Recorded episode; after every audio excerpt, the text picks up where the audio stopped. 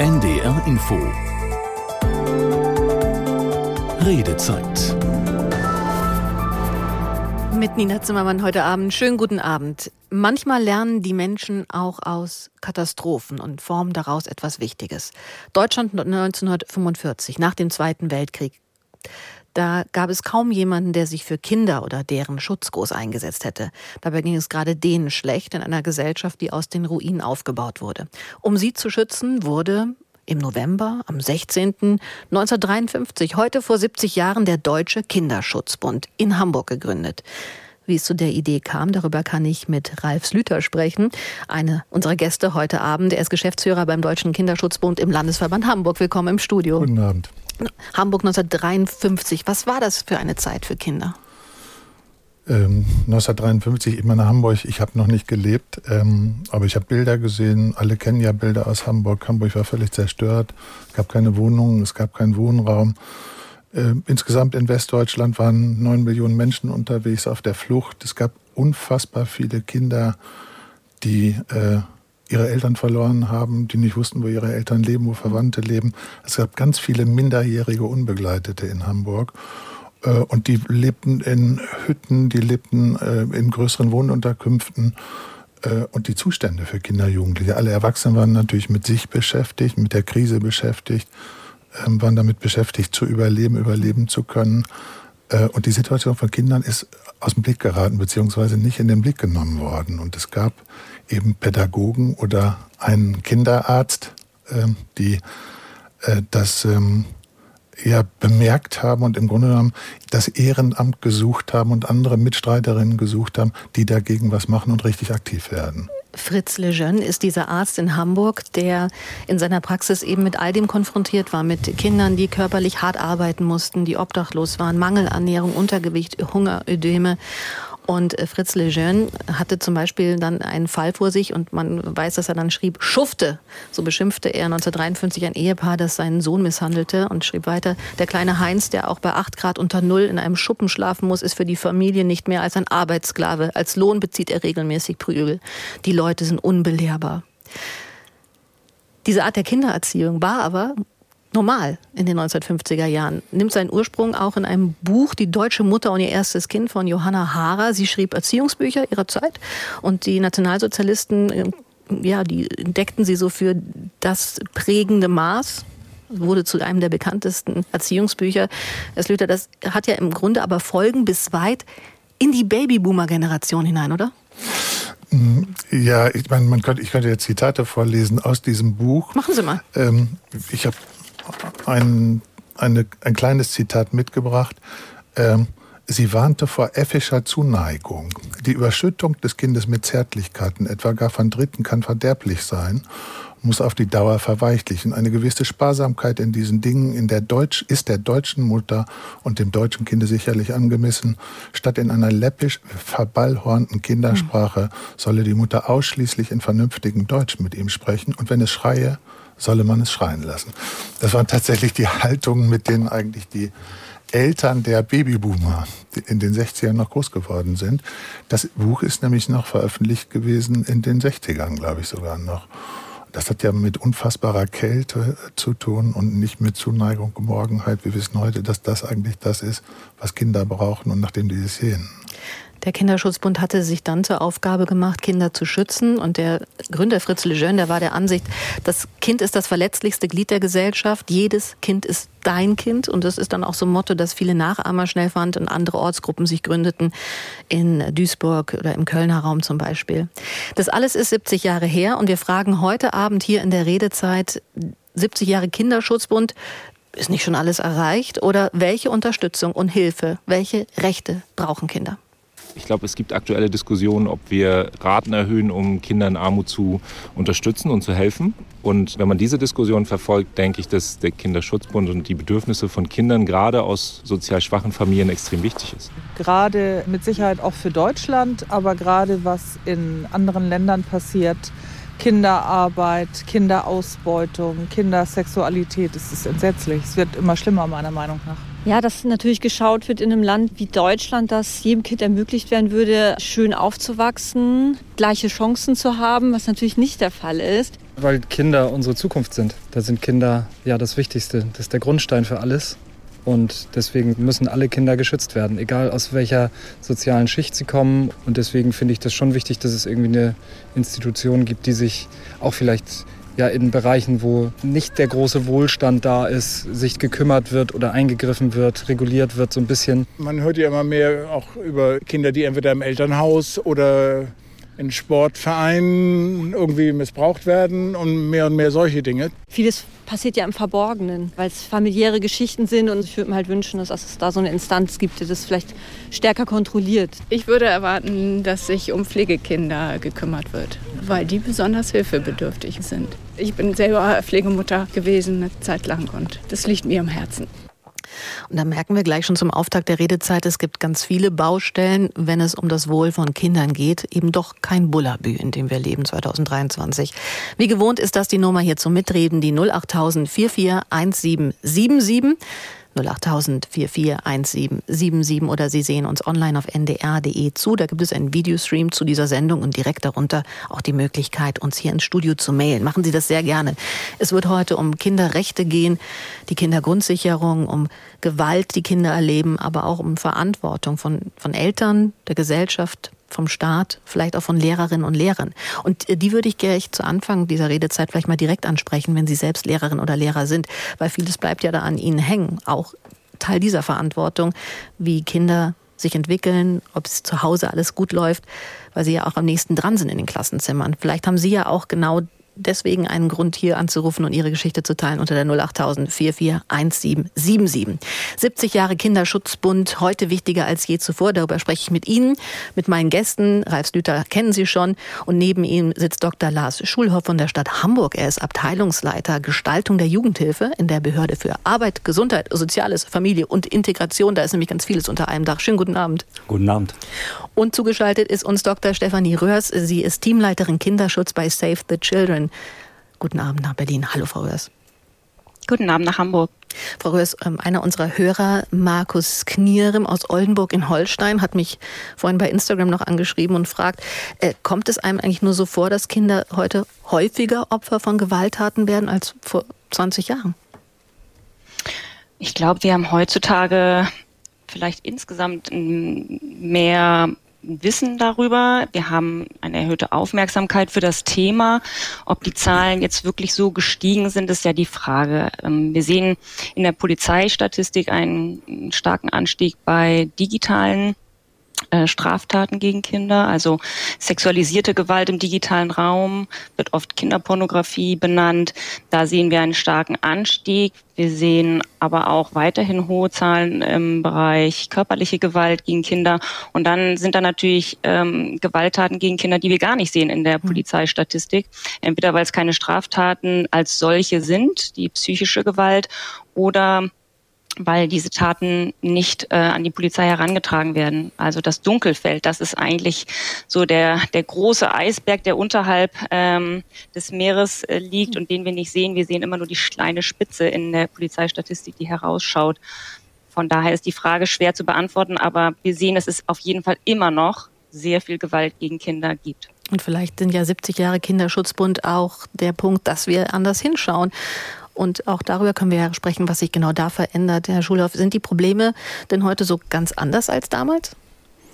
Ähm, ja, ich will vielleicht noch mal ganz kurz eben historisch tatsächlich, weil Herr Slüter, das fand ich jetzt ganz interessant, äh, was Sie da noch mal eben kurz auch vorgelesen haben, ähm, in welcher Zeit wir uns da seinerzeit befunden haben, mhm. 1953, äh, kurz nach dem Schrecken des Nationalsozialismus und dass die Mütter und Väter des Grundgesetzes ja schon in den Artikel 6 reingeschrieben haben als Wächteramt, da war ja schon sozusagen diese Vorausschau, was will eigentlich jetzt der Staat dann tun, dass er mit den Familien anders eben umgeht ähm, und auch anders raufschaut sozusagen als das, äh, was wir in den oder was Deutschland in den Jahren zuvor erleben musste. Und auch zu Ihrer Frage, ähm, was hat sich verändert oder auch ähm, sozusagen, ja, ich sag mal, der, der Unterschied auch, ähm, da hat Frau Röhrs ja auch schon gesagt, es gibt natürlich sehr viel mehr Wissen. Ähm, über all die Jahrzehnte hat man sich in, über verschiedene Institutionen sozusagen natürlich auch äh, mit der Frage der Erziehung, das war ja wirklich ein ein negativ gutes Beispiel mhm. sozusagen ähm, beschäftigt und ähm, äh, es gibt ganz viele Studien und so weiter. Wir wissen viel mehr über Familien, was auch mit Kindern passiert, wenn man sich so oder so verhält. Und äh, insofern hat sich natürlich auch, ich sage jetzt mal, die staatliche Begleitung verändert an der Stelle. Auch dank des Kinderschutzbundes, dass man da mehr drauf geschaut hat?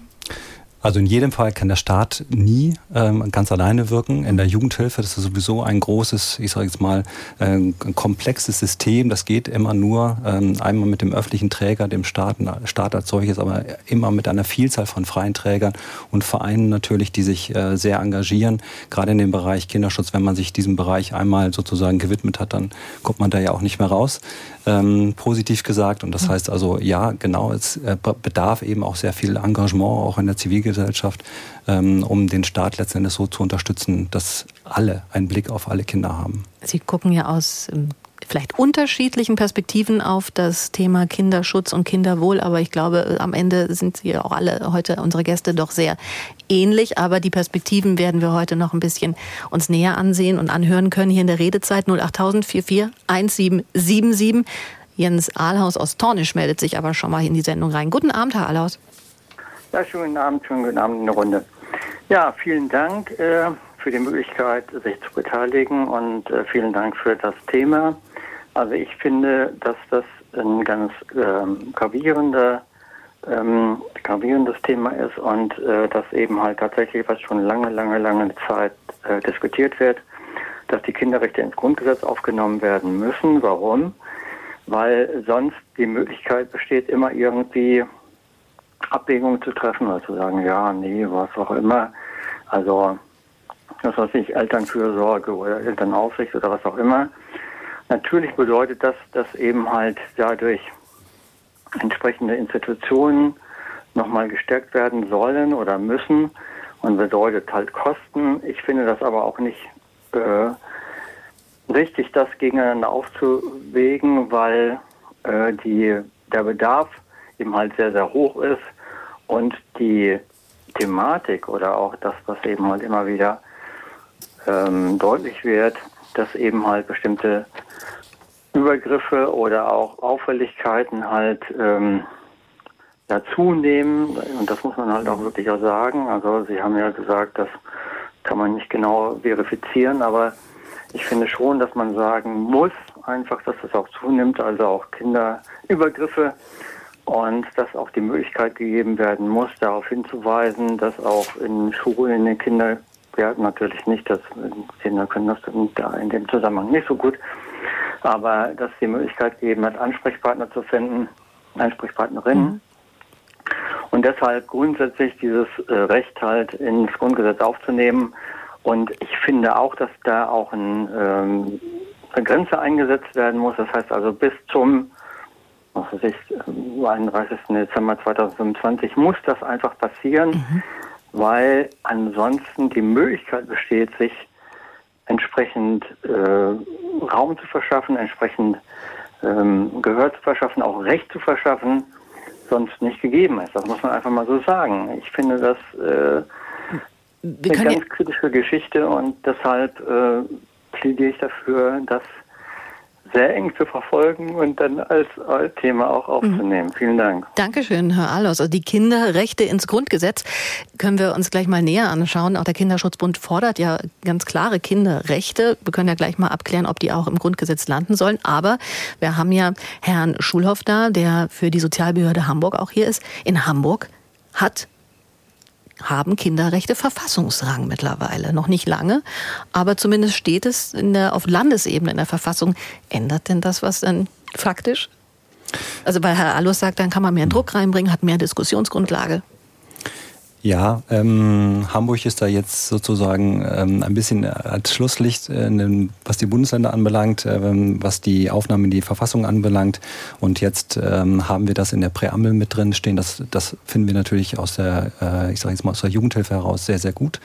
Ähm, einfach die Benennung dessen, ähm, worum es hier geht und ähm, wen wir insbesondere natürlich schützen wollen und fördern wollen und beteiligen wollen, das auch in einer Verfassung äh, zu benennen, ist uns sehr, sehr wichtig gewesen gewesen und das, äh, darüber freuen wir uns natürlich, ich sage jetzt mal als Jugendhilfeakteure, ähm, dass die Hamburger Landesverfassung das jetzt auch mit entsprechend stehen hat. Die Frage ist, was sind denn Kinderrechte überhaupt? Was ist denn für den Kinderschutzbund wichtig? Sie haben da ganz viel online stehen. Ich weiß gar nicht, ob wir alle schaffen, aber was ist denn so, so, so sagen wir so, Dinge, die da auf jeden Fall erwähnt werden müssten?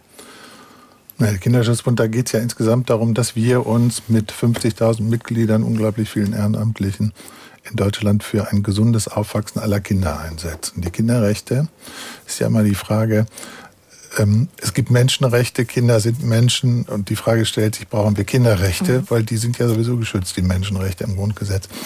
Wir haben den Eindruck, dass ähm, gerade wenn Krisen entstehen, da zeigt es sich ganz besonders deutlich, wenn Krisen entstehen, sind die Erwachsenen unter sich und ähm, denken und sprechen über sich und ähm, über Bewältigung. Jetzt in der Corona-Krise haben wir viel zu früh und zu sehr Schulen geschlossen. Wir haben Kinder, äh, Kindergärten geschlossen. Wir haben Spielplätze nicht geöffnet, äh, weil wir die Welt sozusagen mit Erwachsenenaugen gesehen haben und uns nicht in die Perspektive der Kinder reinversetzt haben. Ja. Das hat lange gedauert, bis wir feststellten, Kinder brauchen das. Mhm.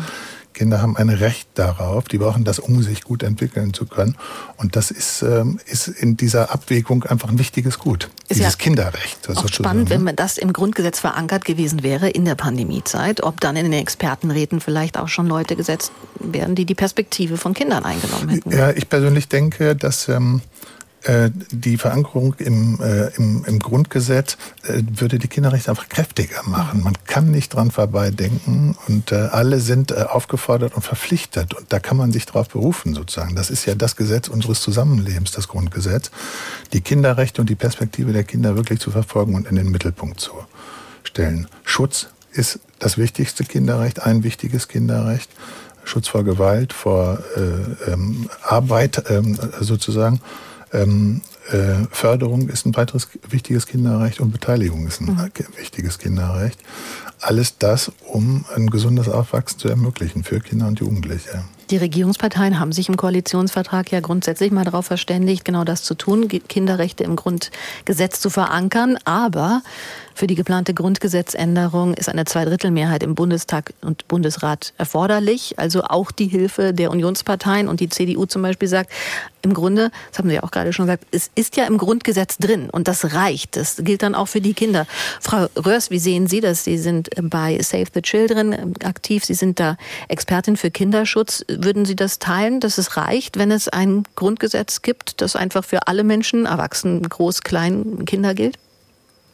Nein, ich stimme da Herrn Slüter zu und ähm, wäre auch, äh, Save the Children ähm, wäre auch ähm, sehr erfreut, wenn wir die Kinderrechte explizit und ausdrücklich im Grundgesetz verankert sehen, ähm, denn sie werden ja immer wieder übersehen. Herr Slüter hat das eben auch ähm, erwähnt äh, in der Corona-Pandemie, äh, was wurde als erstes geschlossen, Kitas und Schulen.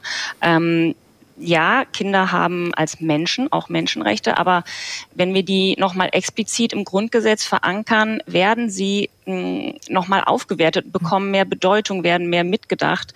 Und das ist auch wichtig, weil Kinder können ihre Rechte oft nicht selbst einklagen und einfordern, weil sie ja noch Kinder sind. Also gerade junge Kinder können das ja noch nicht. Und wir müssen auch immer wieder daran erinnert werden, dass sie das Recht auf Teilhabe haben, dass ihre Perspektiven gehört werden müssen, dass sie an Entscheidungen, die sie betreffen, äh, mit angehört werden sollen und auch äh, sich daran beteiligen können. Und das gerät doch auch immer zu sehr in Vergessenheit, auch wenn ja die UN-Kinderrechtskonvention auch äh, in Deutschland Anwendung findet. Also eigentlich sollte das schon die Wirklichkeit sein. In der Realität ist es das aber noch nicht. Von daher wäre ich da ganz bei Hens Lüter. Tilman Mascher aus Bad Gandersheim hat uns eine E-Mail ins Studio geschrieben und er sagte, in Deutschland hat der Tierschutzbund 800.000 Mitglieder und der Kinderschutzbund 50.000. Wo die Prioritäten liegen, ist klar. Die UN-Kinderrechtskonvention gilt in Deutschland seit 1992, aber vollständig umgesetzt ist sie ja immer noch nicht. Dabei war jeder Mensch einmal ein Kind. Danke, Herr Tillmann an dieser Stelle. Und es Lüder, wenn wir über die 70 Jahre Kinderschutzbund heute sprechen, auch als Anlass einfach immer dieses ganze Thema Kindwohl, wie schützen wir Kinder in unserer Gesellschaft zu sprechen. 2000 trat ja in Deutschland das Recht jedes Kindes auf gewaltfreie Erziehung in Kraft. Körperliche Bestrafungen, seelische Verletzungen und andere entwürdigende Maßnahmen sind unzulässig, heißt es im Paragraph 1631 Absatz 2 des bürgerlichen Gesetzbuches. Ist das so einer der größten Meilensteine des Erreichten? Es gibt viele, es gibt viele Meilensteine. Wenn wir, ich habe das zitiert von 1953, Erziehungshaltung. Erziehungshaltungen sagen, was man tun darf und äh, was Pflichten von Eltern sind und wie man auf eine gute Art und Weise erzieht. Ähm, da entwickelt man sich. So in, äh, in den 90ern ist ein Kinder- und Jugendhilfegesetz eingeführt worden. Da ging es darum, äh, Eltern nicht mehr fortzuführen und mit dem Zeigefinger auf Eltern zu zeigen, die nicht ausreichend gut mit ihren Kindern umgehen konnten, sondern eher hilfeorientiert ihnen die Hand zu reichen und zu sagen, wir wissen, dass du aus Überlastung, wir vermuten, dass du aus Überlastung äh, Grenzen überschreitest, du hast Hilfe, um damit aufhören zu können, sozusagen. Das ist ein Meilenstein gewesen in den 90ern, der hilfeorientierte Kinderschutz. Und dann natürlich die Frage, ähm, ob man züchtigen darf, also Stammtischparolen.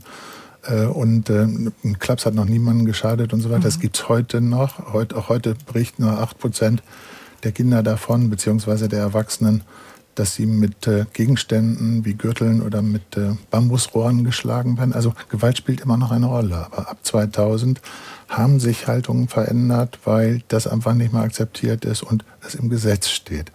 Da ist der Kinderschutzbund ganz aktiv gewesen, um dieses Gesetz sozusagen auch durchzusetzen. Das ist ja auch das Spannende, wie Sie alle drei ähm, mitgestalten auf unterschiedlichen Ebenen und Möglichkeiten. Der Kinderschutzbund ist aber nicht nur politisch aktiv, versucht das ein oder andere Gesetz in der Lobbyarbeit mitzugestalten, sondern ist ja auch einfach ansprechbar für Eltern, weil sie sagen, Überforderung ist ja ein großes Thema. Und das ist vielleicht auch nochmal der Appell zu sagen, wir sind da, wir sind vielleicht in der Tat nur 50.000 Mitglieder und haben auch nicht so viele Spendengelder wie der Tierschutz. Aber wir sind genau die, die in dieser Notlage helfen. Ja, der Kinderschutzbund fährt immer zweigleich. Das eine, da geht es darum, auch Gesellschaft zu beeinflussen im Sinne der Kinder für gute Entwicklungen von Kindern.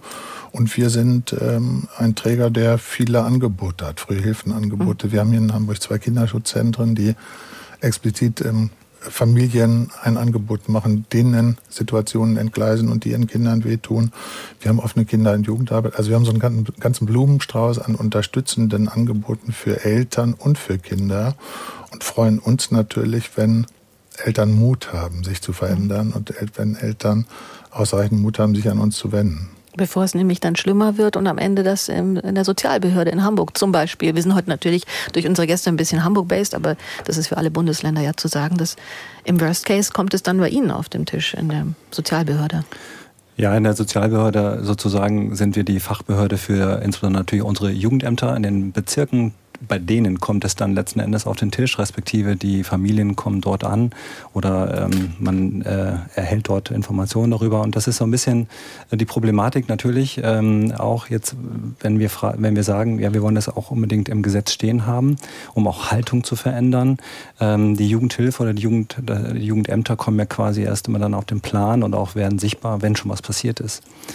Wir wollen aber ja ganz gerne auch mit den Jugendämtern, auch mit der Jugendhilfe, so wie wir sie sozusagen aufstellen, ähm, ja präventiv wirken. Mhm. Auch natürlich mit dem Kinderschutzbund beispielsweise, eben mit äh, Trägern, mit Vereinen, die äh, sich im Vorwege schon, wenn, ähm, ich sage mal so, erste Anzeichen vielleicht sichtbar werden, ähm, beratend tätig sind, beispielsweise begleitend tätig sind, ähm, da schon so weit äh, die Hand reichen, ähm, damit es gar nicht erst zu dem, ich mhm. sage jetzt mal so, aller, aller schlimmsten Fall kommt. Und ähm, ja, leider kommt es dann sozusagen auf den Tisch und wird es dann gewahr und auch kommt es in die Öffentlichkeit, wenn dann quasi das Jugendamt mit drin ist. Das ist aber äh, für uns der unglückliche Fall. Wir würden ganz gerne das vorher gestalten. Herr Ahlhaus aus Tornisch hatte eben angerufen und hat nochmal dieses Thema reingebracht, Kinderrechte ins Grundgesetz. Jetzt sind Sie auch SPD-Politiker, also sind auch dem nicht so fern, was quasi in der Ampelregierungskoalition eh auch gefordert wird. Aber Sie sagen auch, auf Landesebene wo es schon passiert ist, doch, es muss im Bund ins Grundgesetz, die Kinderrechte.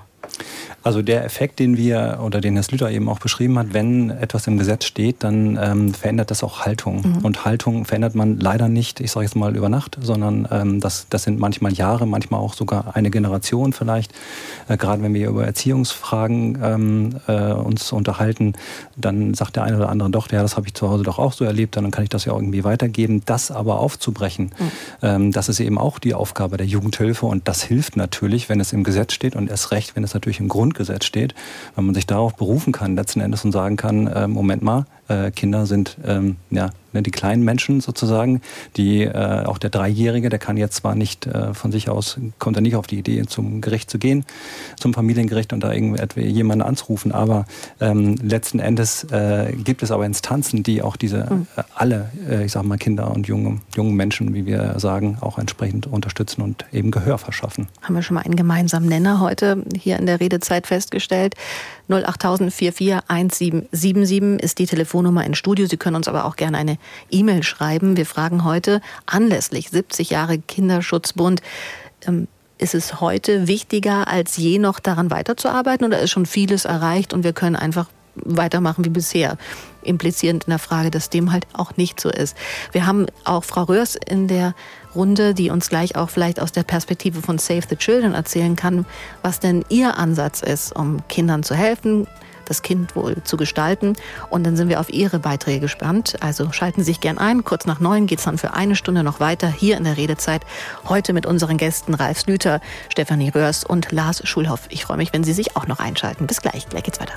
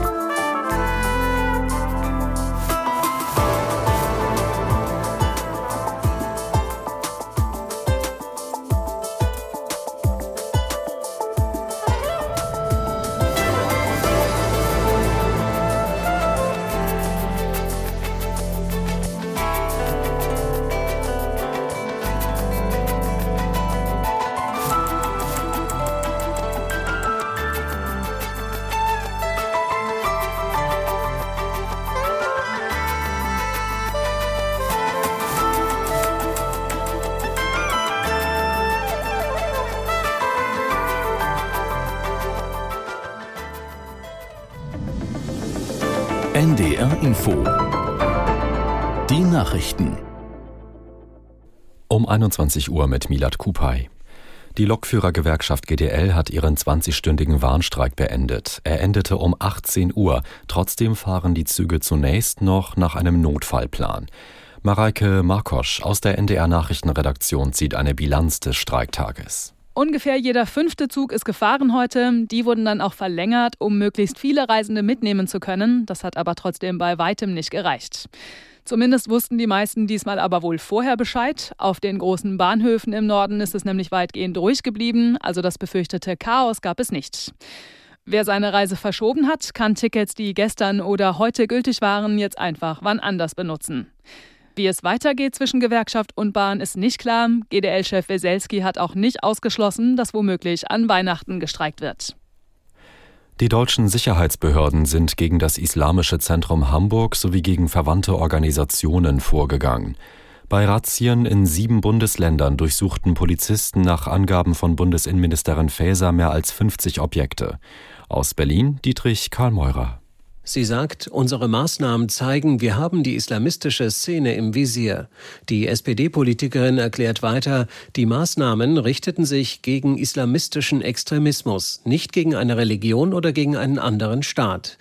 Faeser betont, Deutschland dulde keinerlei islamistische Propaganda, antisemitische und israelfeindliche Hetze. Die bei den Razzien beschlagnahmten Materialien sollen nun ausgewertet werden. Sie könnten als Beweismittel für ein eventuelles Verbot dienen.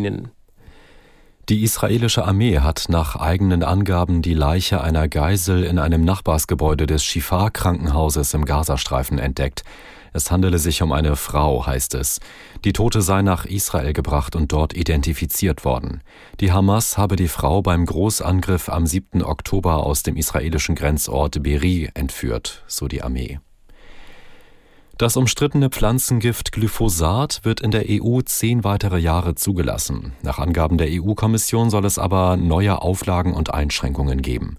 So müssen Landwirte künftig unter anderem einen fünf Meter breiten Pufferstreifen einhalten.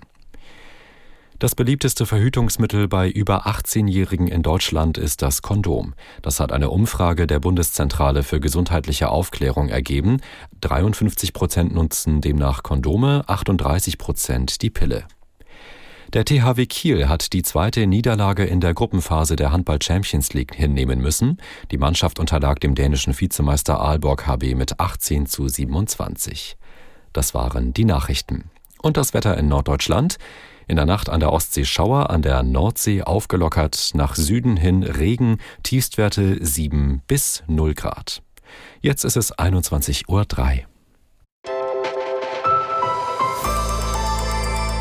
NDR Info Redezeit Es gibt keine großen Entdeckungen und Fortschritte, solange es noch ein unglückliches Kind auf Erden gibt. Das hat Albert Einstein mal so gesagt. Und aus einem solchen Impuls ähnlich heraus wurde damals der Deutsche Kinderschutzbund gegründet, heute vor 70 Jahren. Und das nehmen wir zum Anlass und sprechen heute in dieser Redezeit darüber, was hat denn der Kinderschutzbund in der Zeit erreicht, aber auch, was für Probleme gibt es denn immer noch die wir auch nicht entschieden genug angehen. Wir fragen, welchen Schutz haben, welchen Schutz brauchen Kinder in unserer Gesellschaft? Ich finde schon gerade, dass Familien, denen es ja vielleicht wirtschaftlich nicht so gut geht oder gesundheitlich nicht so gut geht, dass da irgendwie Hilfe angeboten wird und dass da eine Institution da ist, die solche Menschen auch unterstützt. Kinder sind die Zukunft. Also ohne die Kinder ist im Grunde der ganze Spaß hier auf Erden nichtig. Und insofern jede Institution, jeder Verein, im Grunde jede Gruppierung, die sich zum Wohle der Kinder einsetzt, hat Bestandsschutz nach meiner Auffassung. Viel wird ja geredet heutzutage über Kindesmissbrauch. Gab es vielleicht früher auch schon, aber man hat da wahrscheinlich nicht drüber geredet. Nicht? Natürlich, also insofern müssen die Kinder geschützt werden. Neuerdings habe ich gerade gehört, dass das so eine Jugendfeuerwehr oder Kinderfeuerwehr in einigen Dörfern gibt und dass die Betreuer jetzt irgendwie äh, darauf aufmerksam gemacht werden oder sogar eine Schulung machen müssen, dass sie darauf achten müssen, also dass da kein Kindermissbrauch passiert. Also da ist man heute sensibler als früher. Stimmen eingefangen von Thomas Sambol. Danke dafür. Und ich bin gespannt, wie Sie über unser Thema heute denken, welche Probleme Sie festmachen oder wo Sie auch eine gute Entwicklung sehen. Wir werden in dieser Stunde auch mal eine Standortbestimmung machen. Wie geht es denn Kindern? Äh, wie viel sind betroffen von Gewalt? Und wie groß ist dieses Dunkelfeld? Beziehungsweise kann man äh, mit konkreten Maßnahmen einfach Kindern helfen? 08000 441777. Rufen Sie gerne an oder mailen Sie uns auf ndr.de. Da läuft der Videostream zu dieser Redezeit und direkt darunter können Sie uns mailen. Die Gäste stelle ich Ihnen noch mal kurz vor. Ralf Slüter, er ist Geschäftsführer im Hamburger Landesverband des Deutschen Kinderschutzbundes. Am Montag wird gefeiert in Hamburg zum 70. Und Dr. Stefanie Röhrs, sie ist Expertin zum Thema Kinderschutz bei Save the Children in Deutschland und Dr. Lars Schulhoff sitzt mir gegenüber. Er leitet die Abteilung Gestaltung der Jugendhilfe, ist damit angesiedelt an der Sozialbehörde Hamburg. Drei Gäste aus unterschiedlichen Bereichen, in denen es um den Schutz von Kindern und Jugendlichen geht. Frau Röhrs, ich hatte gesagt, Sie haben ganz unterschiedliche Perspektiven zum Kinderschutz. Wir haben ein bisschen mit Herrn Slüter schon gerade geklärt in der ersten halben Stunde, wo der Kinderschutzbund ansetzt. Wo setzt denn Save the Children an? Nämlich eigentlich nicht im direkten, ich sag mal, Menschen-Kundenkontakt, oder? Ja, genau. Also wir sind ja kein äh, freier Träger der Kinder- und Jugendarbeit. Wir führen keine Beratung von Eltern oder Kindern durch wie der Kinderschutzbund, ähm, sondern wir versuchen im im Inlandsprogramm äh, im Bereich Schutz gerade Kinder in Institutionen zu schützen. Und im Moment führen wir zum Beispiel ein Projekt durch, wo es um den Schutz von Kindern in der Institution Schule geht. Und wir haben mehrere Projekte für geflüchtete Kinder, die mit ihren Familien geflüchtet sind und in Unterkünften für geflüchtete Menschen leben. Mhm. und versuchen auch dort die Unterbringung sicherer zu gestalten. Können wir eigentlich auch nachher nochmal drüber sprechen, was das vielleicht auch für besondere Herausforderungen sind, wenn Kinder mit Migrationshintergrund jetzt zu uns kommen, die Flucht erlebt haben, was die auch für Gewalterfahrungen haben. Ich würde aber Frau Bronco aus Bremen erstmal dazu holen. 08000 441777, das ist die Telefonnummer. Frau Bronco hat sie gewählt. Schönen guten Abend. Guten Abend an alle.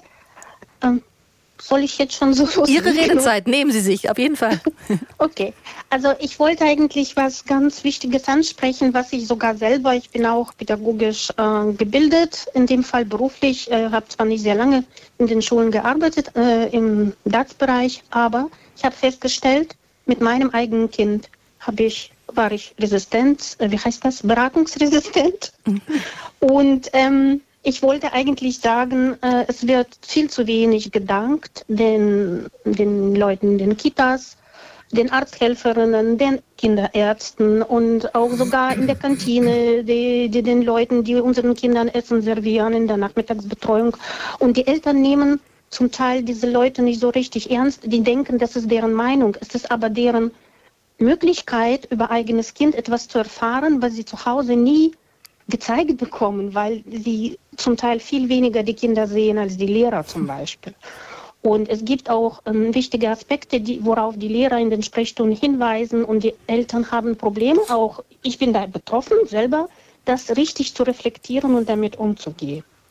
Also die Lehrerinnen, die Lehrer, die Kita-Angestellten als Seismograph, was beim Kind eigentlich vorgeht? Genau, genau weil sie kennen die Kinder sehr gut. Das ist deren, deren äh, Arbeit. Und die Eltern denken vielleicht, die sind vielleicht auch persönlich dann angefasst, weil es geht ja um das Wertvollste, das Kind und so. Aber das ist ganz wichtig, dass man dann halt distanziert diese Beratung, gut gemeinte Beratung auch mhm. annimmt. Und ich sage jetzt, ich habe selber auch in, mit meinem Kind auch nicht das Richtige gemacht, das weiß ich. Also mein Kind wird jetzt volljährig. Aber die Sache ist die, dass, dass es halt sehr viel Erfahrung gibt und gute Erfahrung und sehr demokratische und gerade mit Migrationshintergrund. Man lässt viel Raum ich musste selber eine rumänische Familie beraten und die sprachen kein Deutsch und wir mussten Eier zusammenpolen bei Elternfrühstück. Und äh, danach haben die gelacht und diese, diesen Aspekt, auch Humor, hm. nicht, nicht im Beratungsangebot, wo viel getextet wird, sondern so Körpersprache Richtung Chlorio, das ist ganz wichtig. Hm. Und das, das schaffen auch die Leute in der Kita. Aber das ist echt eine große Bandbreite, die man da tragen muss. Vielen Dank, Frau Bronco. Ist das ähm, ein, ein großer Aspekt, wenn man ums Kind wohl sich kümmert, dass man genau diese Multiplikatoren auf dem Zettel hat? Die Lehrerin, die Lehrer, die Kindergärtnerinnen, die Kindergärtner, wenn es männliche mal gibt. Ähm, wenn ich kenne, ich bin, ich bin Psychologe und habe viel mit Eltern gearbeitet, die entgleisen und denen sozusagen in der Erziehung die Hand ausrutscht, die ihren Kindern nicht manchmal übel mitspielen. Ähm, ich kenne das von Eltern, dass die sich unglaublich große Vorwürfe machen, wenn das passiert und wenn Situationen entgleiten, dass sie sich natürlich dafür schämen, was da in ihren Familien abläuft und was da geschieht. Äh, das heißt, die sprechen ja nicht offensiv drüber, ähm, suchen nicht offensiv Hilfe. Äh, ich glaube, dass Erzieherinnen, deshalb freue ich mich über den Hinweis der Hörerin, wenn Lehrerinnen, Lehrer und äh, Kita-Erzieherinnen und Erzieher, wenn die ein Herz für Kinder haben und sozusagen innerlich offen sind, auf das, was sie sehen und hören, gerade im Grundschulbereich zu reagieren. Das ist, glaube ich, für den Kinderschutz äh, die größte Hilfe, weil die kriegen alles mit. Die Kinder erzählen ihnen eigentlich alles, die zeigen ihnen alles, die kriegen mit. Ob ein Kind gut geschlafen hat, schlecht geschlafen hat, die kriegen mit. Ob ein Kind gutes Essen bekommen hat oder hungrig in die Schule kommt. Äh, und da eine gute Reaktion den Eltern gegenüber zu zeigen und Hilfeangebote anzudeuten und darauf hinzuweisen, das ist ein Geschenk für die weitere Entwicklung der Kinder, glaube ich. Und ihnen auch Handwerkszeug an, an beizugeben, Frau Röhrs, das ist, glaube ich, auch ein ganz wichtiger Punkt, der eben mit äh, dem Ansatz, den Save the Children ja verfolgt, da auch was angeboten wird. Ist denn etwas, das, wonach ähm, Schulen explizit auf sie zugehen? Ist der, die Nachfrage groß dafür? Oder müssen sie sich ein bisschen aufdrängen zu sagen, vielleicht müsst ihr ein bisschen psychologisches Handwerkszeug noch anbei bekommen? Ja, das ist ganz interessant gewesen mit dem Projekt, was wir jetzt hier in Berlin durchführen im Moment. Ähm, da versuchen wir die doppelte Rolle, die Schulen im Kinderschutz spielen, zu adressieren. Also einmal, was Herr Slüter gerade gesagt hat, Schulen, Lehrkräfte bekommen ja ganz schnell mit, wenn bei einem Kind zu Hause was nicht stimmt. Da wenn die eben ein bisschen wie ausgewechselt sind in der Schule. Und dann sind ja Lehrkräfte aufgefordert, auch auf Familien zuzugehen und mit denen ins Gespräch zu gehen und mit dem Kind zu sprechen und wenn nötig auf die Inanspruchnahme von Hilfen, also ne, ähm, Beratungen und so weiter ähm, auch anzunehmen. Ähm, das ist einmal die Rolle der Lehrkräfte und sie müssen ja auch die Schule als Institution sicher gestalten. Denn auch in der Schule gibt es ja Übergriffe auf Kinder von Lehrkräften, von anderen Mitarbeitenden in der Schule. Deswegen hat Schule als Institution schon mal so eine doppelte Rolle und Aufgabe. Und wir haben gedacht, wenn wir mit unserem Projekt, das wir hier in Berlin mit äh, Wildwasser und äh, Stiftung, der Stiftung SPI umsetzen, auf Schulen zugehen und sagen, wir möchten euch da noch ähm, einen Leitfaden und eine Handreichung an die Hand geben und wir möchten Fortbildung anbieten zu dem Thema, haben wir auch erst erwartet, na ja, wahrscheinlich wird uns da eher mit Skepsis begegnet und ähm, gesagt, wir haben eh schon so viel auf dem Tisch, wir wollen das gar nicht noch. Aber das, der, das Gegenteil ist der Fall. Also wir haben jetzt in kürzester Zeit äh, unsere 25 ähm, oder 27 Partnerschulen gefunden, weil eben doch auch ein sehr großes Interesse von Schulen besteht. Die möchten tätig werden und oft ist es bei den Lehrkräften hm, so dieses, ich weiß nicht genau wie. Also mhm. wie soll ich denn mit dem Kind darüber reden? Wie kann ich da auf Eltern zugehen? Was ist der richtige Weg? Und aus der Unsicherheit heraus, bevor ich hier was falsch mache, machen sie lieber nichts und würden sich aber freuen, wenn man ihnen da äh, Hilfestellung gibt und Fortbildung anbietet. Und wie gesagt, wir können uns da gar nicht beschweren, dass wir zu wenig, sondern eher hm. zu, vielen, zu viele Schulen haben, die an unserem ähm, Projekt hier teilnehmen möchten. Dr. Lars Schulhoff ist bei uns. Das ist jetzt nicht unbedingt so Ihre Hauptexpertise, mit den Schulen auseinander, sich auseinanderzusetzen. Sie sind Leiter der Abteilung Gestaltung der Jugendhilfe in der Sozialbehörde Hamburg. Aber es gibt dennoch diese Überschneidung Richtung Schule. Was ich mich dann so frage, wenn man sagt, die Lehrer sollen auch noch da der Seismograph sein, die Augen offen haben, den richtigen Ton treffen. Das müssen die aber in ganz vielen anderen Themen ja auch letztendlich. Die müssen bei Medienpädagogik, bei künstlicher Intelligenzschulung, bei äh, antirassistischen, Antigewaltschulungen, die sollen ja eigentlich ganz viel machen, die Lehrer neben dem Stundenplan. Ist das nicht irgendwann auch zu viel? Äh, ja, eine sehr gute Frage, aber die Frage letzten Endes, äh, inwieweit kann Schule und Jugendhilfe und muss Schule und Jugendhilfe eigentlich zusammenarbeiten? Äh, darin sie bei mir, bei uns in der Sozialbehörde auf jeden Fall ganz weite Türen ein. Warum? Ähm, Einmal nochmal zu der Frage, ich sag mal, in, dem, in der schwersten äh, Eingriffsmaßnahme, die ein allgemeiner sozialer Dienst ähm, des Jugendamtes vornehmen kann, ist ja die Inobhutnahme. Das heißt also, wenn ein Kind aus der Familie herausgenommen werden muss und ähm, woanders untergebracht werden muss im Rahmen der Erziehungshilfen. Ähm, diese Erkenntnis sozusagen, ähm, dass da etwas passiert ist, was so schwerwiegend ist, dass das passieren muss, das, die kommt überwiegend immer noch von der Polizei. Mhm. Und das ist etwas, was uns in der Jugendhilfe immer noch so ein bisschen Kopfzerbrechen ja. bereitet, weil eigentlich, und die ähm, Kindertagesstätten wurden schon angesprochen, die gehören ja auch zur Jugendhilfe. Also es ist auch quasi ja unser, unser, unser System. Aber die Schule natürlich, das sind äh, die jungen Menschen, um die wir uns ja auch kümmern. Ähm, da wird ja auch dann ein Momentum verpasst im Grunde, wenn ja. die Polizei dann erst äh, an dem Punkt sie auf das, auf das Tableau ruft. Und das Schlimme ist, dann ist schon alles passiert. Ja.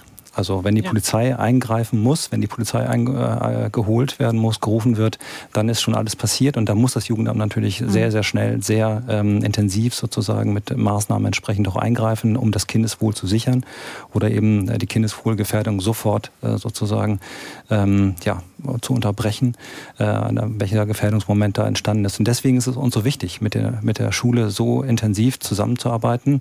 Ähm, und natürlich haben Sie recht, äh, die Lehrerinnen und Lehrer an den Schulen ähm, haben natürlich ihre entsprechenden Aufgaben und müssen die Klasse entsprechend auf die nächste Klassenarbeit vorbereiten. Aber es gibt ja auch in Hamburg Gott sei Dank sehr viele Schulsozialarbeiter beispielsweise, ähm, die, ähm, mit denen wir letzten Endes auch ähm, in Kontakt treten mhm. können und in Kontakt treten wollen, um ähm, auch eben sozialpädagogische Angebote an, am Ort Schule ähm, möglich machen zu können. Also wenn wir über Kinderschutz sprechen, heißt das im Grunde auch, dass es viel vernetzter stattfinden müsste, über die Institutionen hinweg, auch über Behörden hinweg vielleicht, aber einfach, dass niemand an der eigenen Klassentür aufhört zu denken, sondern das ist ja im Grunde auch, was die Ministerin Paus neulich forderte in einer Kampagne, die sie vorgestellt hat, dass sie sagt, hört zu, guckt hin und nur gemeinschaftlich können wir als ähm, aufmerksame Erwachsene letztendlich für die Kinder da sein, Herr Slüter.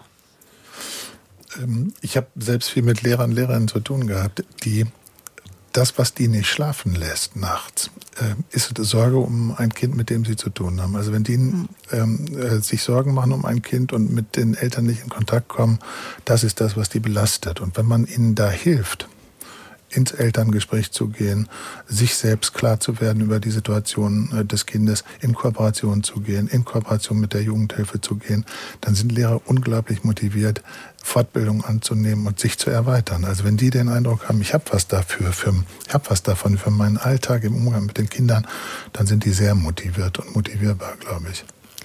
Wir können mal in die Telefonleitung reingreifen. Hier in der Redezeit die 08000 44 1777 steht Ihnen zur vollsten Verfügung und Dirk Baumann aus Lüdienburg hat die gewählt. Guten Abend, Herr Baumann.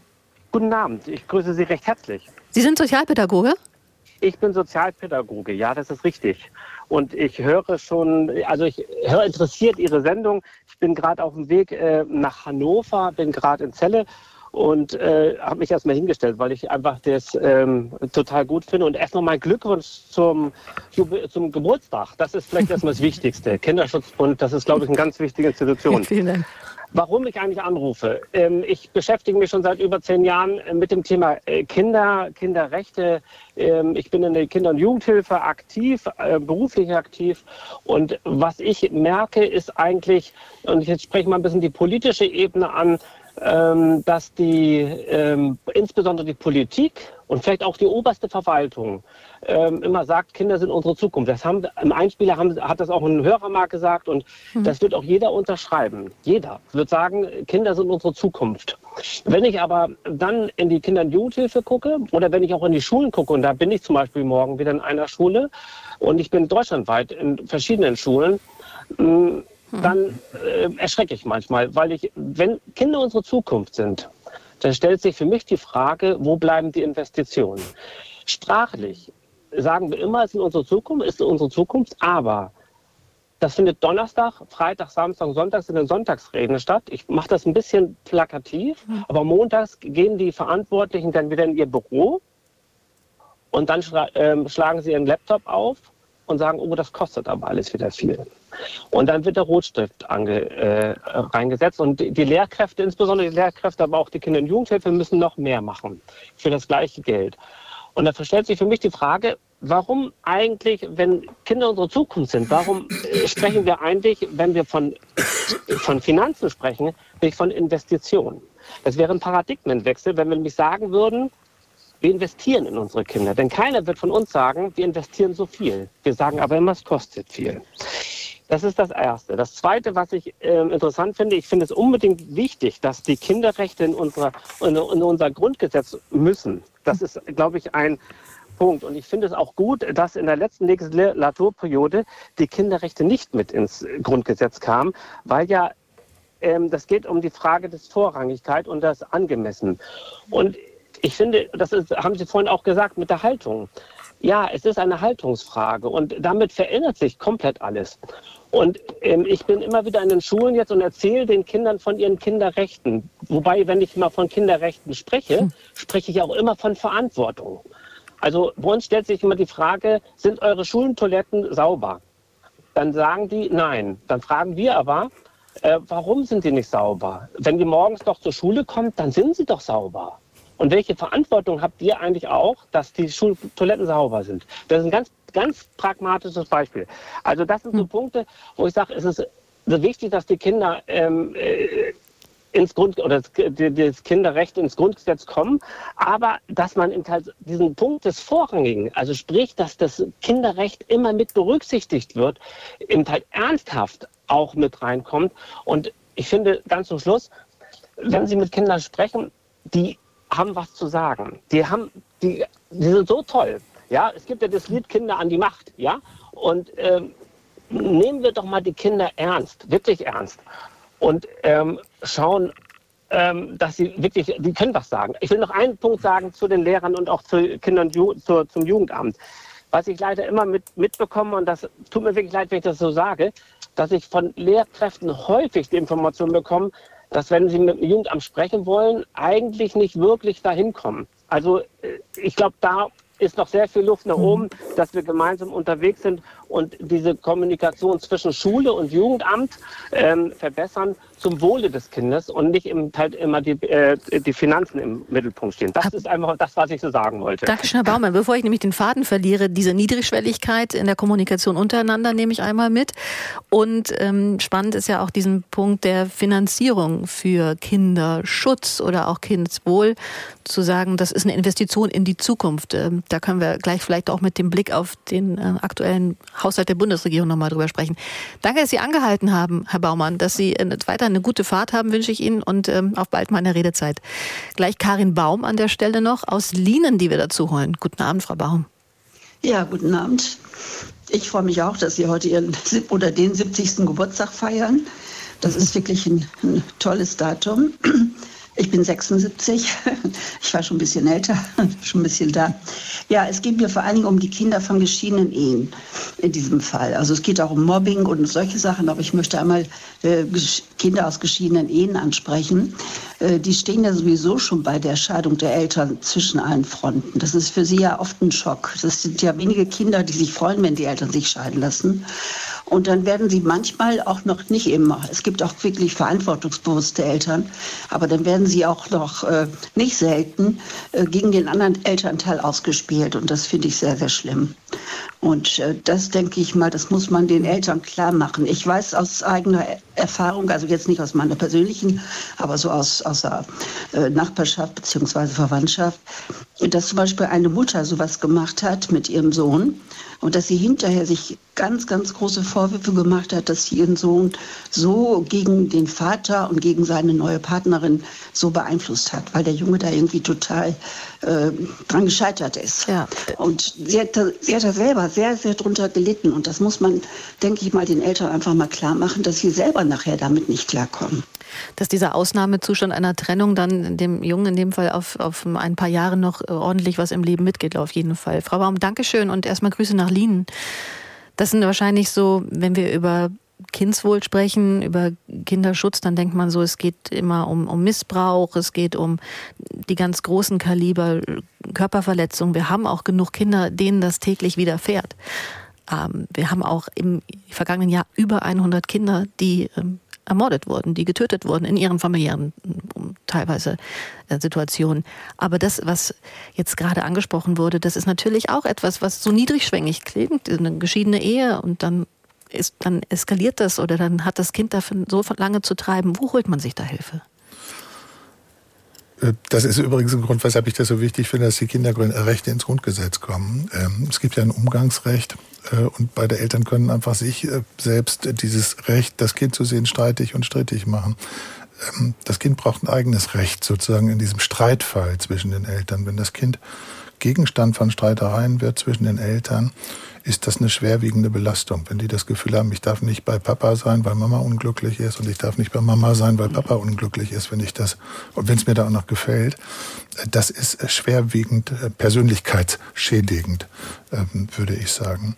Äh, es gibt viele Erziehungsberatungsstellen, die sich mit diesen Themen auseinandersetzen. Da kann man anrufen, die stehen in jedem Heft drin, die findet man im Internet wenn man an dieser Stelle sich selbst nicht einig wird als Eltern, braucht man Hilfe im hm. Sinne des Kindes. Das ist eigentlich gemeinsam getragene Elternverantwortung. Das Drama ist, man liebt sich nicht mehr, man will sich nicht mehr, man bleibt Eltern und das bleibt, das bleibt eine Verbindung. Das ist für viele schwer, aber im Sinne des Kindes ist es unerlässlich, da zu guten Absprachen zu kommen und vor allen Dingen auch ein wenig zu vertrauen und nicht zu misstrauen. Ganz praktischer Kinderschutz. Ja, ganz praktischer Kinderschutz, ja. Davor ähm, hatten wir einen Punkt angesprochen von unserem Hörer aus Lütgendorf, der meinte, man muss ein bisschen in Kinder investieren. Frau Röhrs ist bei uns. Sie ist Expertin zum Thema Kinderschutz bei Save the Children. Vorab sind Sie jemand, der ein Glas halb voll oder halb leer hat, eher optimistisch oder pessimistisch? Ach, ich glaube, wenn wir im Bereich Rechte, Kinderrechte und Schutz vor Gewalt arbeiten, müssen wir immer das Glas halb voll sehen. Okay, dann bin ich aber gespannt, ob Sie den Optimismus da behalten, wenn wir auf die Finanzierungslage der Bundesregierung blicken. Gestern ist ja dieser Paukenschlag passiert, dass das Bundesverfassungsgericht hat gesagt hat, ihr könnt die Corona-Hilfen nicht einfach ähm, umlegen und zu Klimaschutzgeldern machen. Und jetzt fehlen einfach mal schlanke 60 Milliarden im Haushalt, die umgeschichtet werden müssen. Es wird neu priorisiert werden, es wird sich einiges angeschaut werden, aber es wird auch einiges über die Klinge gehen. Und die Erfahrung der letzten Jahre auch in der Vorgängerregierung zeigen ja, dass nicht immer die sozialen Bereiche dann davon profitieren. Wie blicken Sie denn da auf diese äh, nächste, ja, die nächsten Monate, die nächsten Jahre mit dem Blick, dass so große Gelder fehlen? Weil wir hatten ja den Hörer, der gesagt, das ist auch ein Investment in die Zukunft. Ja, und ich stimme dem Hörer äh, absolut zu. Wir sollten das als Investition betrachten und nicht als Kosten. Denn wenn wir jetzt diese Investitionen nicht tätigen, dann wird sich das später äh, heimzahlen oder ne, da werden mhm. wir später das äh, noch noch viel größere Kosten haben, denn wenn man gerade äh, am Beispiel jetzt Kinder, die Gewalt erlebt haben, wenn denen auch weiterhin, und es fehlen jetzt schon so viele Therapieplätze, ähm, wenn die keinen Zugang bekommen zu Hilfe, Beratung, Therapie, zu Unterstützungsangeboten, die sie benötigen, dann verfestigen sich ja diese äh, die Folgen. Die ähm, können psychischer Natur sein, psychosomatischer Natur. Also es wäre wirklich äh, wichtig, dass jetzt der Rotstift nicht wieder bei den Kindern angesetzt wird, wie ja auch schon des Öfteren bei den bei den Personen, die keine Lobby haben. Und ähm, da blicke ich natürlich mit Sorge hin, wenn wir jetzt äh, über die Budgetkürzungen äh, hören und äh, ja, hoffe, hoffe, dass da Vernunft walten wird. Aber auch da, ich glaube, wenn wir Kinderrechte schon mal in der Verfassung hätten, dann wäre auch da, wir hätten einfach mehr Druckmittel auch, um äh, auf die Politik einzuwirken und zu sagen, sie haben aber verfassungsrechtlich in unserem Grundgesetz diesen, äh, die Rechte verankert und die müssen umgesetzt werden. Und das ist zumindest immer noch in der Planung der aktuellen Bundesregierung, die aber einfach auch viele, viele Probleme gerade hat. Ich weiß nicht, ob das Thema Kinderrechte in, ins Grundgesetz gerade so auf der Top-Ten-Liste bei der Regierung steht. Wie gucken Sie denn auf die Sparrunden, das Lüter, die anstehen vermutlich? Äh, es ist alles eine Frage der Priorisierung, würde ich sagen. Naja. Wir haben 20, 22 Prozent der Kinder in Hamburg leben in armen Verhältnissen. Das in einer Stadt wie Hamburg, das ist ein Skandal. Arme Kinder, Kinder, die arm aufwachsen, können nicht teilhaben am normalen Leben, sind nicht vorbereitet auf das, was kommt. Ähm, das heißt, wir nehmen 22 Prozent unserer Kinder in Hamburg nicht mit auf den Weg sozusagen in eine gute Zukunft. Ähm, die Realität führt eigentlich dazu, dass man sagen muss, die sind zuerst dran. Ähm, Geld ist genug da, würde ich sagen. Sie sind nur nicht priorisiert, die Kinder. Und für uns ist klar, die sind zuerst dran. Und Politik muss dafür sorgen, dass auch entsprechend Geld, das da ist, entsprechend so verteilt wird. Dann könnten wir vielleicht äh, das Thema Kindergrundsicherung noch in der nächsten halben Stunde mal aufs Tablett schieben, weil das ist ja auch ein Punkt, um Kinder teilhaben zu lassen. Mhm. Eine halbe Stunde der Redezeit bleibt uns noch. Sie haben gerade Ralf Slüter gehört. Dr. Stefanie Röhrs ist bei uns und Dr. Lars Schulhoff. Er ist ähm, der, der Abteilung Gestaltung der Jugendhilfe in der Sozialbehörde Hamburg. Wir haben also noch einiges an Gesprächs Möglichkeiten auch für Sie unter der 08000 441777. Wir sprechen heute in der Redezeit anlässlich vom 70-jährigen Jubiläum des Kinderschutzbund. Ist diese Arbeit heute wichtiger denn je? Gleich geht's weiter. NDR Info. Die Nachrichten. Um 21.30 Uhr mit Milad Kupay. Die Lokführergewerkschaft GDL hat mit einem 20-stündigen Warnstreik den Bahnverkehr in Deutschland weitgehend lahmgelegt. Der Ausstand ging offiziell um 18 Uhr zu Ende. Allerdings ist weiter mit starken Behinderungen zu rechnen. Der GDL-Vorsitzende Weselski nannte den Streik unumgänglich und verhältnismäßig. Er kritisierte zugleich den Bahnpersonalvorstand Seiler. Er weigert sich, mit uns über einzelne Punkte zu verhandeln. Er lehnt es ab, über die Absenkung von Wochenarbeitszeit zu verhandeln. Und er lehnt es ab, mit uns über Tarifverträge für Fahrdienstleiter zu verhandeln. Und deswegen nützt es uns nichts, so zu tun, als würde er verhandeln wollen.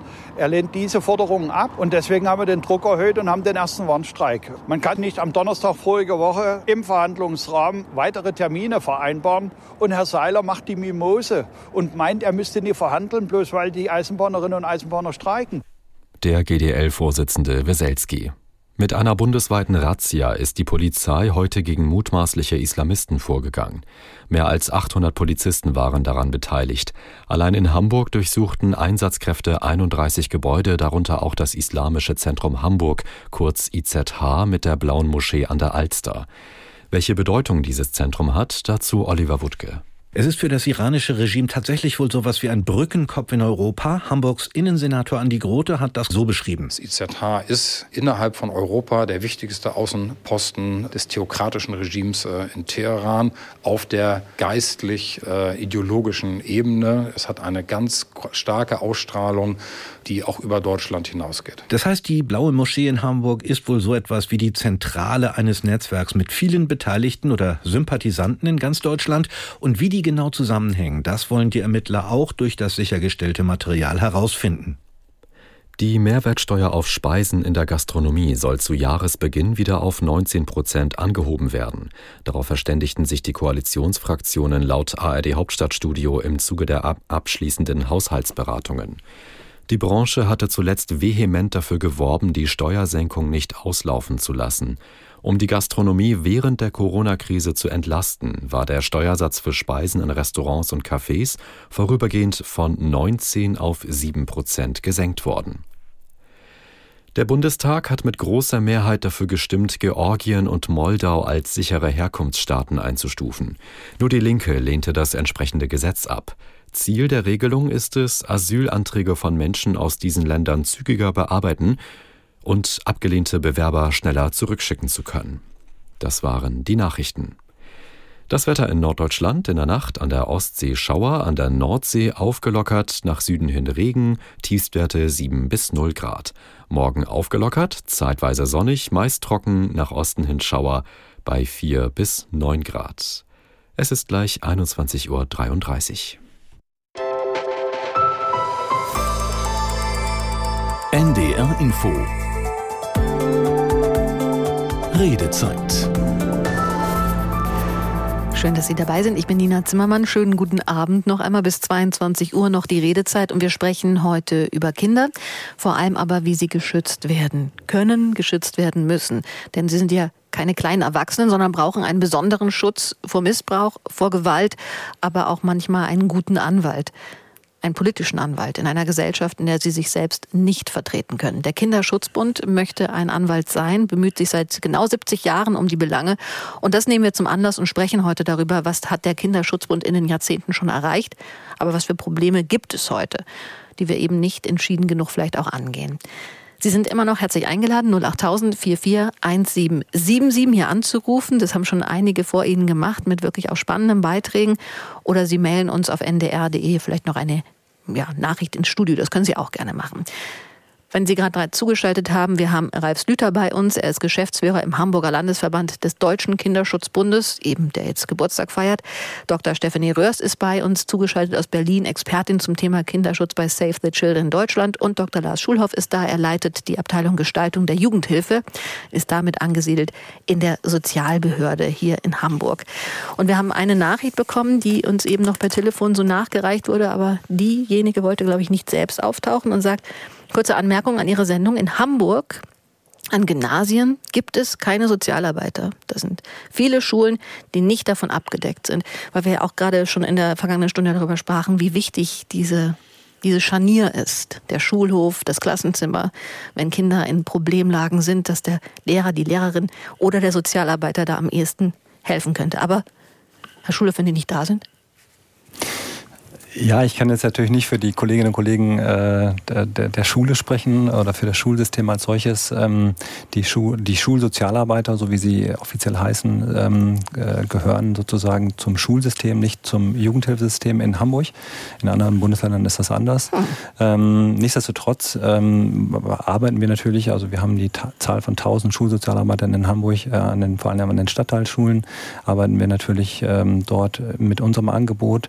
Aber natürlich natürlich gibt es auch, und das wissen wir natürlich auch, ähm, Problemlagen an Gymnasien, selbstverständlich. Und ähm, das ist immer wieder so ein bisschen aufgetaucht. Ähm, ich will es vielleicht auch nochmal deutlich machen, ähm, weil das vielleicht in der Öffentlichkeit manchmal so ein bisschen, ähm, ja, ich sag mal, falsch gedacht wird. Es ist ja, wenn sozusagen ein Kind in Obhut genommen wird, also die schlimmste anzunehmende Intervention mhm. erfolgen muss, äh, nicht unbedingt der, der, körperliche oder sexuelle Missbrauch, der sozusagen an Nummer eins steht. Die gibt es natürlich leider, leider auch. Ähm, aber es ist vor allem ja die Vernachlässigung und Überforderung von Eltern Es ist ja auch schon ein bisschen angeklungen, in den, was in den Elternhäusern passiert. Und das passiert selbstverständlich natürlich auch in den Elternhäusern derer, die ihre Kinder auf Gymnasien haben. Insofern haben wir aus Sicht der Jugendhilfe natürlich auch ein hohes Interesse daran, ähm, auch an diese jungen Menschen sozusagen heranzukommen kommen. Und das ist immer eine Frage dieses Zugangs. Und das haben wir ja auch beispielsweise über die Frage von Beteiligung.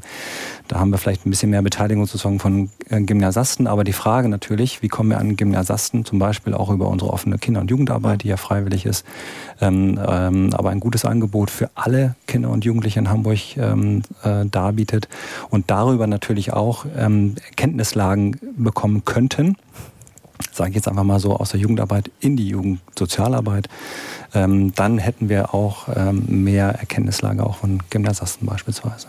Und ich formuliere es mal nicht als Schelte, sondern in dem Fall als Lob. In anderen Bundesländern ist es vielleicht auch richtiger angesiedelt als in der Hansestadt Hamburg.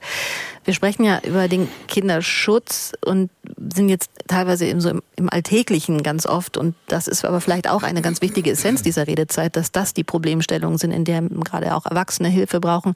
Weil wir haben natürlich die ganzen anderen Zahlen, dass mehr als 100 Kinder getötet worden sind im vergangenen Jahr, dass im Durchschnitt jeden Tag zwölf Kinder so schlimm misshandelt werden, dass sie ins Krankenhaus müssen jeden Tag werden 48 Kinder in Deutschland Opfer sexualisierter Gewalt. Statistisch heißt das, in jeder Klasse sitzen ein, zwei Kinder, die so einen sexuellen Missbrauch erleben. Und die Jugendämter in Deutschland haben in über 60.000 Fällen Kindeswohlgefährdung festgestellt.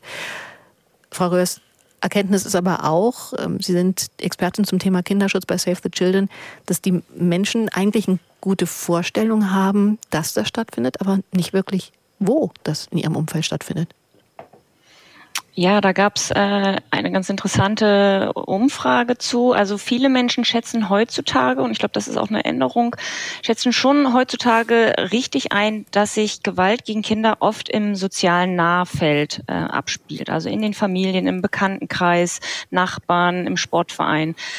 Das ist den meisten bekannt und ähm, 90 Prozent äh, halten das für wahrscheinlich, dass sexualisierte Gewalt eben auch in Familien stattfindet. Und gleichzeitig sagen aber 85 Prozent der Befragten, das ist aber ganz unwahrscheinlich oder auch ausgeschlossen, dass es in meiner Familie stattfindet. Also mhm. Dieser dieser Gedanke, dass mein Kind oder meine Familie betroffen ist, wird eben immer noch weggeschoben. Ich glaube, das ist ja auch irgendwo nachvollziehbar, wenn man Kinder hat. Man möchte sich eigentlich nicht damit auseinandersetzen und beschäftigen, dass es das eigene Kind betreffen könnte. Aber es ist eben da auch ganz wichtig, dass wir da hinschauen bei den eigenen Kindern, bei den Kindern der Bekannten und dass wir einfach eine Offenheit entwickeln dafür, dass auch sexualisierte Gewalt von Menschen im Bekanntenkreis verübt wird und nicht von irgendwelchen Tätern, die äh, im Wald Kinder auflauern. Ich sage es mhm. jetzt auch mal so überspitzt.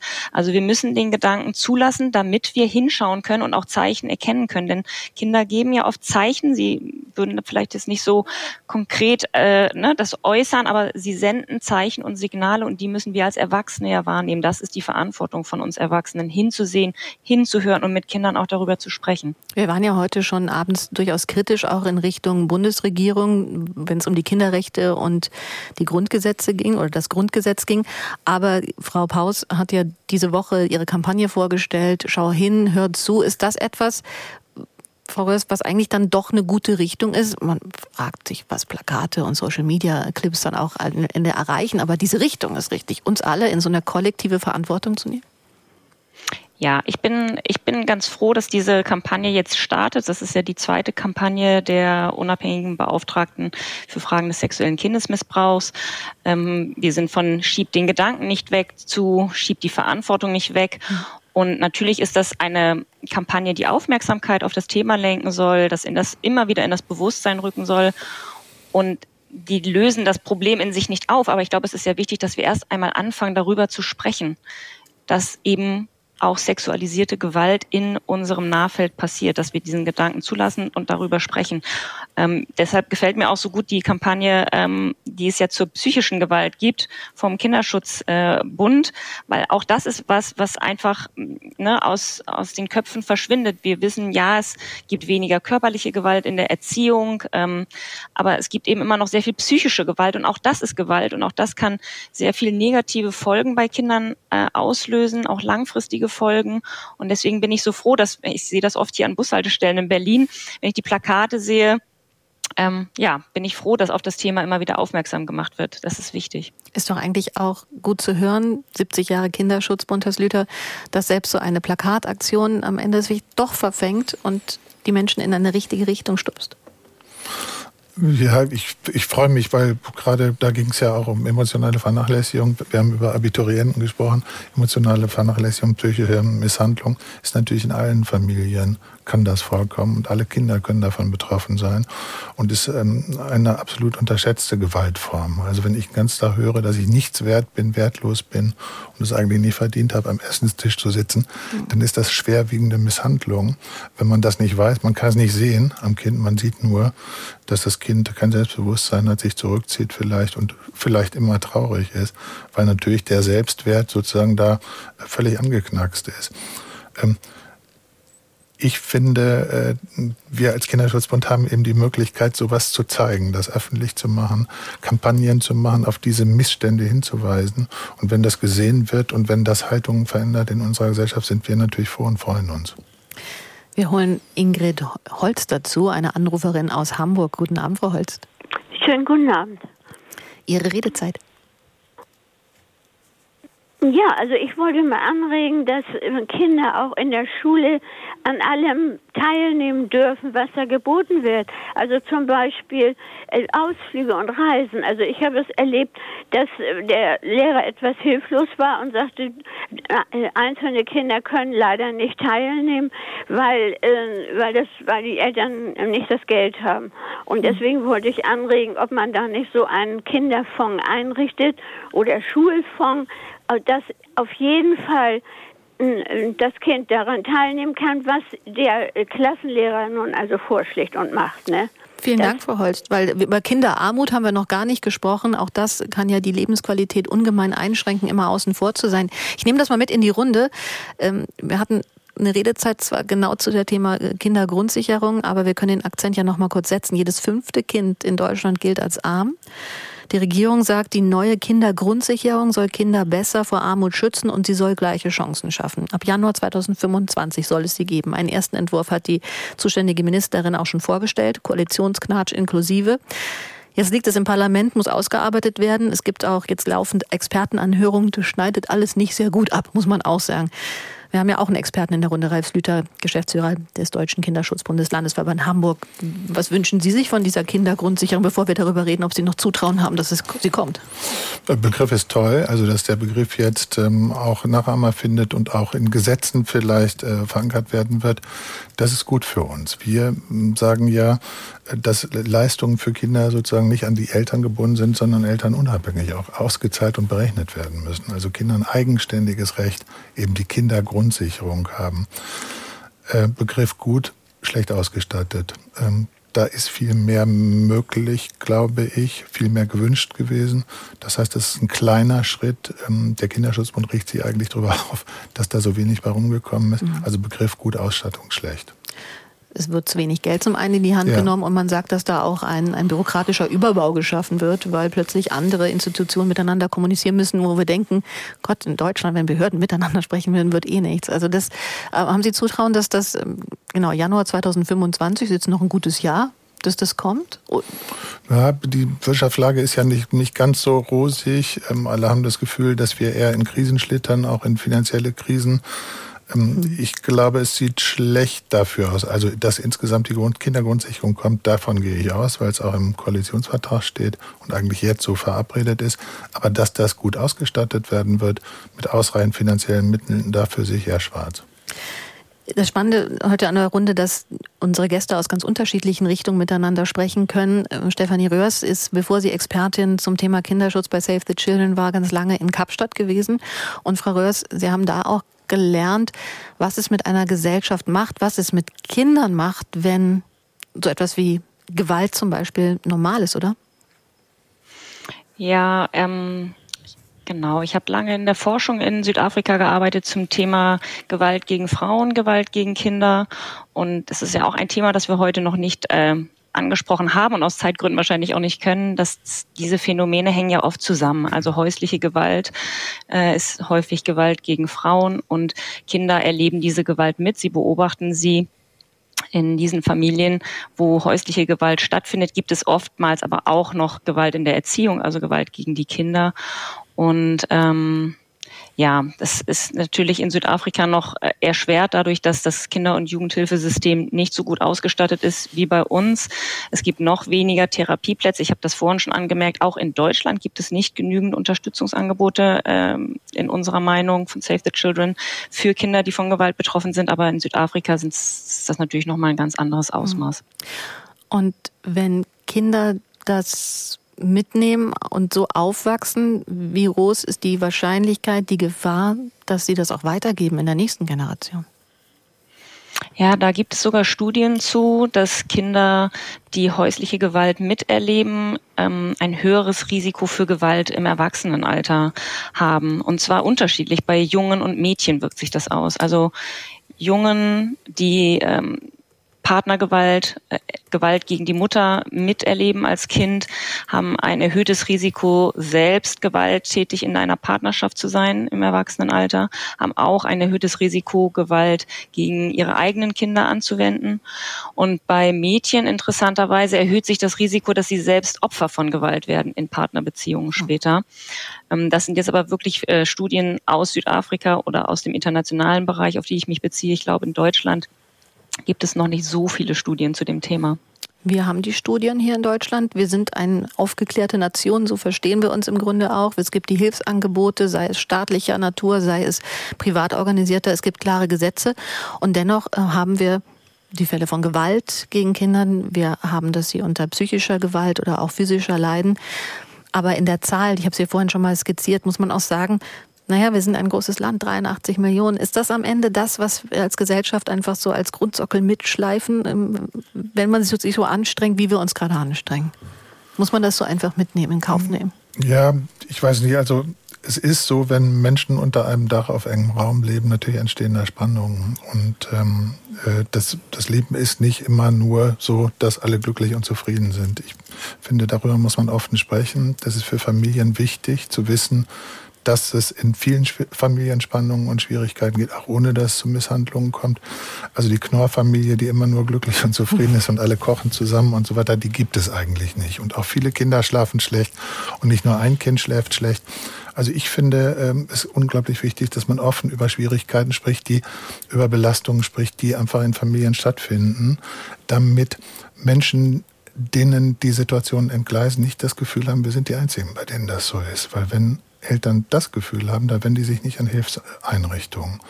Und das ist einfach für die Kinder total zentral. Also Eltern, die in Schwierigkeiten stecken, brauchen Hilfe, dürfen sich nicht isolieren, weil wenn keiner mehr mit der Familie zu tun hat, ist das mhm. eigentlich die größte Gefahr für die Kinder. Aber die Scham kann man ja nicht wegnehmen am Ende, dass man.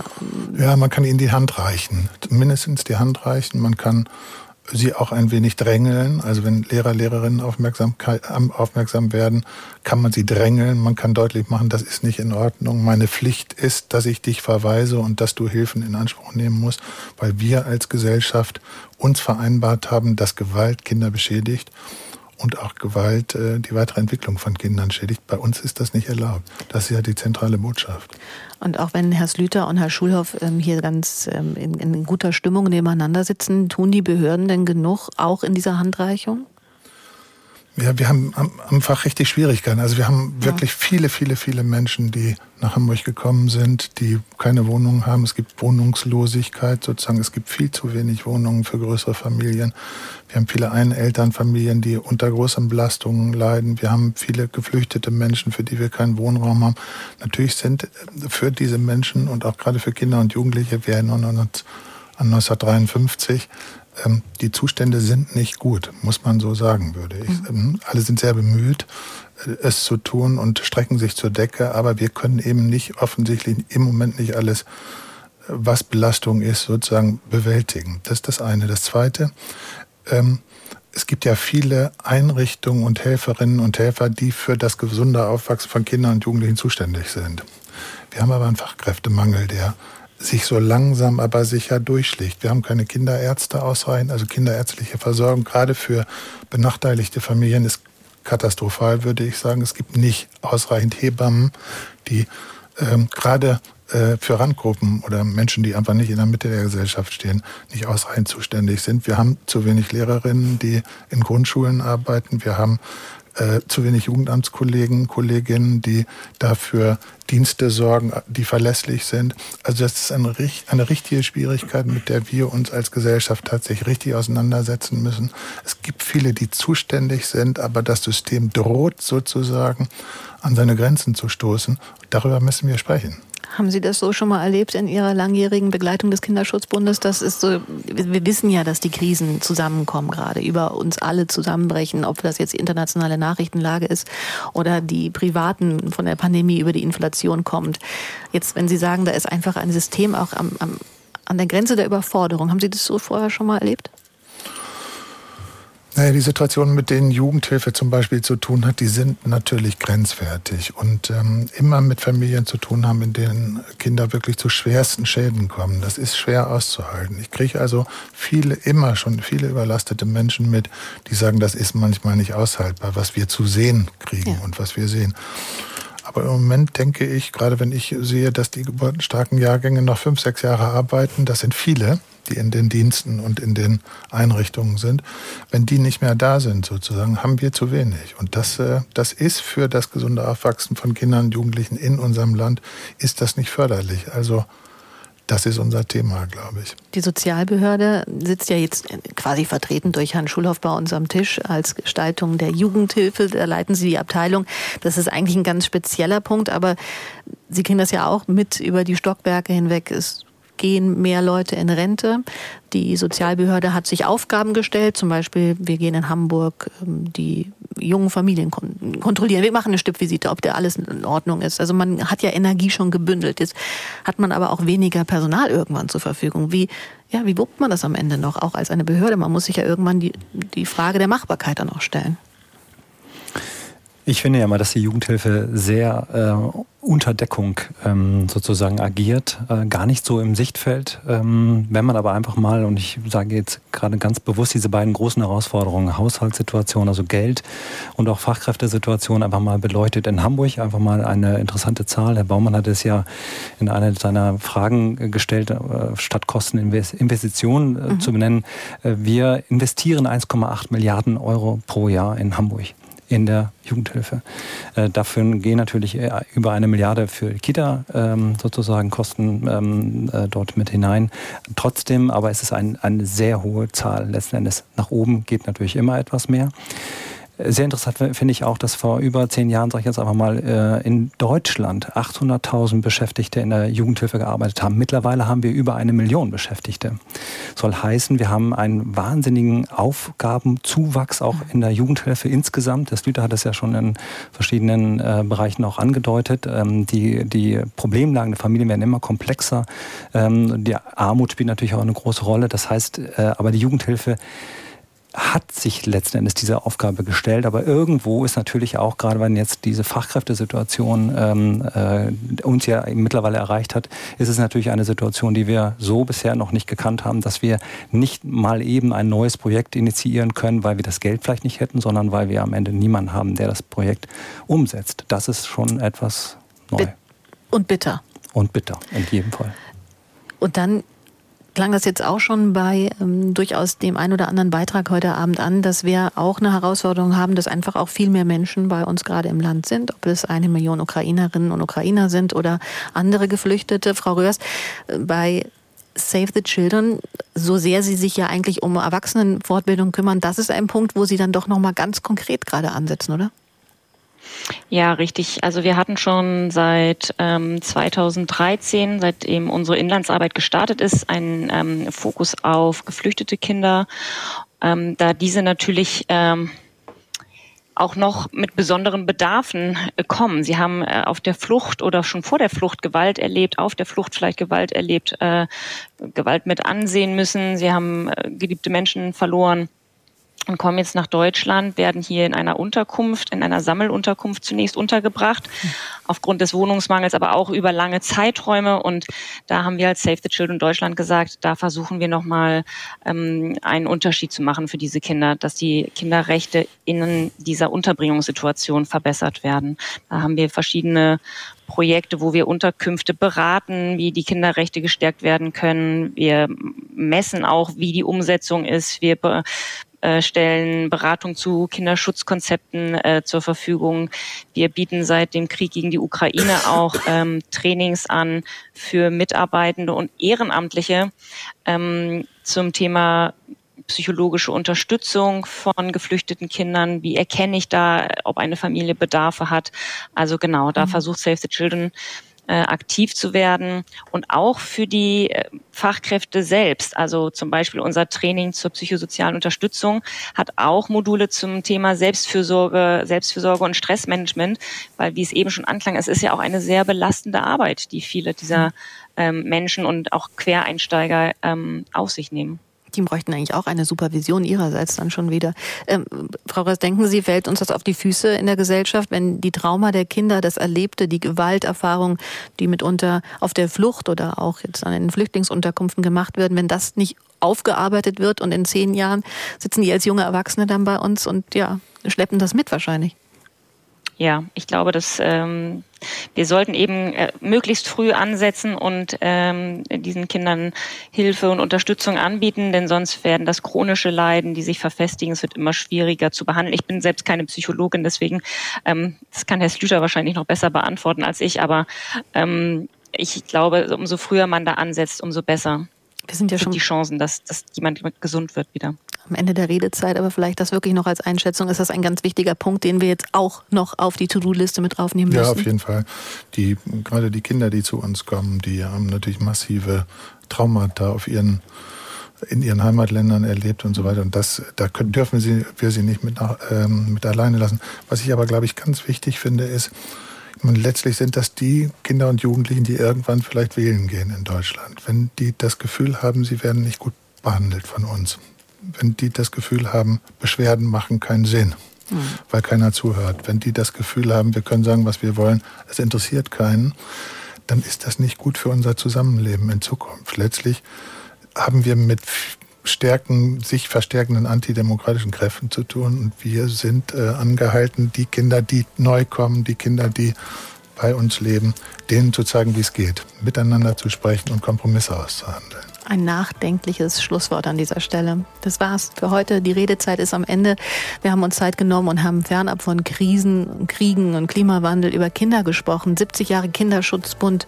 Heute wichtiger als zuvor war unsere Frage. Ich danke an allen, die angerufen haben, die uns gemeldet haben und allen voran auch den Gästen. Ralf Slüter vom Hamburger Landesverband des Deutschen Kinderschutzbundes. Ich wünsche Ihnen eine schöne Jubiläumsfeier. Lassen Sie sich feiern für das Erreichte und weiterhin viel Erfolg. Und danke nach Berlin an Dr. Stefanie Röhrs, Expertin zum Thema Kinderschutz bei Save the Children in Deutschland. Und bei uns war im Studio auch Dr. Lars Schulhoff. Er leitet in der Sozialbehörde Hamburg die Abteilung Gestaltung der Jugendhilfe. Grüße an die Kollegen, die leider nur in die Schlagzeilen kommen, wenn irgendwas schief läuft an dieser Stelle vielleicht auch. Ja. Danke ans Team. Die nächste Redezeit ist am Dienstag dann wieder hier für Sie zu hören und vor allem zum Mitmachen da. Ich wünsche Ihnen einen guten Abend. Mein Name ist Nina Zimmermann. Auf bald.